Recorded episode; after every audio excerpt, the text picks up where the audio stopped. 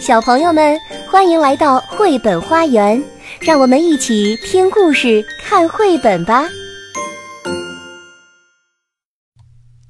小朋友们好，我是邓格阿姨，我在沈阳为你讲故事。今天我带给你的绘本故事是由美国的路德维格·贝梅尔曼斯创作并绘图，任荣康翻译的《马德琳的救命狗》。是由长江出版传媒集团出版的。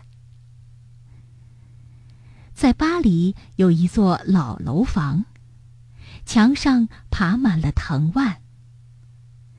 楼房里面住着十二个小姑娘。她们每天总是在早上九点半离开那座楼房，风雨无阻，一边六个排成两行。马德琳是他们当中最小的姑娘。她的胆子很大，看见老鼠既不害怕也不吃惊。她爱冬天，喜欢雪和冰。没有人比她更会让克拉薇小姐受到惊吓了。顺便说一句，克拉薇小姐是照顾他们生活起居的女教师。一位严厉而善良的小姐。有一天，马德琳走在桥上，脚一滑，扑通一声掉到了桥下。她的性命差点儿就没了。幸亏这时跑来一只狗，跳进河里，把她拖上了岸。于是，十二个小姑娘带着狗狗一起回到了房子。从今以后，希望你要听我的话。”克拉薇小姐严厉地说。“现在你得喝下这杯柑橘茶。晚安，小姑娘们，希望你们睡得好。”“晚安，克拉薇小姐，希望您也睡个好觉。”克拉薇小姐关灯刚刚走出去，小姑娘们马上开始吵吵闹闹。讨论这只小狗晚上睡在哪里好。大家给它取了个新名字——吉纳维夫。从此，吉纳维夫成了他们当中的一员。冬天来了，飞雪满天，楼房里既干爽又温暖。很快就过去了半年。转眼间，五月的第一天就要到了。每年的这一天，大家都紧张的不得了，因为学校董事会的先生和太太们要全体出席，每年要来学校检查一次。检查当然一丝不苟，所以难免让人不安的直发抖。天哪，一条狗！校规不是规定学校不可以养狗吗？克拉维小姐，请赶他走。校董会的主席古古飞勋爵开了口：“好的，但是孩子们非常喜欢他。”克拉维小姐说：“先生，请允许他留下。”古古飞勋爵推了推鼻子上的眼镜。我要宣布，我的意思是，这实在是一个耻辱。年轻的女士拥抱和接触这种血统不纯正的动物。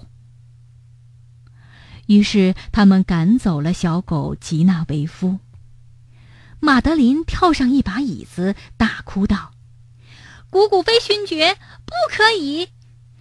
吉纳维夫小姐是法国最高贵的狗。”你赶他走，上帝会惩罚你的。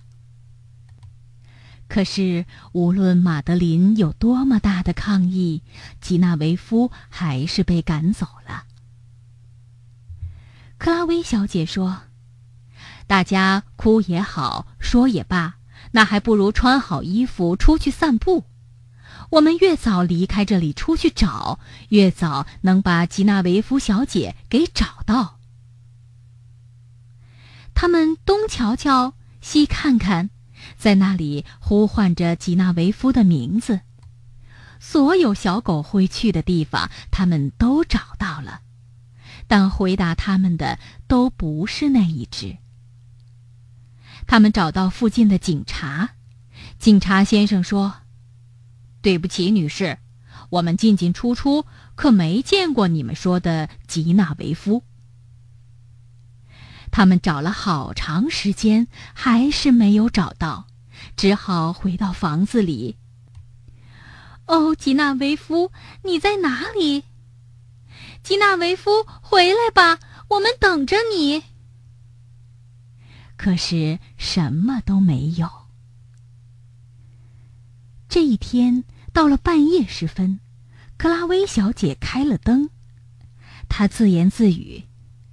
好像有事情要发生。于是他看向窗外。古老的路灯亮着，灯光照在外面的吉纳维夫小姐的身上。吉纳维夫回来了。他被小姑娘们领进屋，被大家轮流抚摸着。他被喂得很饱很饱，直到大家都去睡觉。晚安，小姑娘们，希望你们睡得好。晚安，克拉薇小姐，希望您也睡个好觉。克拉薇小姐关掉电灯，刚刚离开，小姑娘们又开始争吵不休。每个小姑娘都大叫：“今天晚上吉娜维夫得和我一起睡觉。”那天晚上是第二趟，克拉薇小姐打开灯下了床，她担心出什么意外，她能跑多快就跑多快。如果有人为了吉纳维夫不讲道理不睡觉，对不起，我就让他离开这里。于是吵闹停止了，大家又睡下了。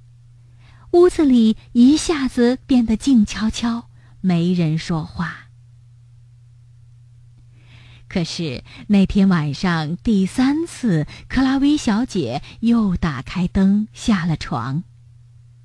她惊讶的看到，这里有十二只狗宝宝，足够小姑娘一人一只牵着到外面跑。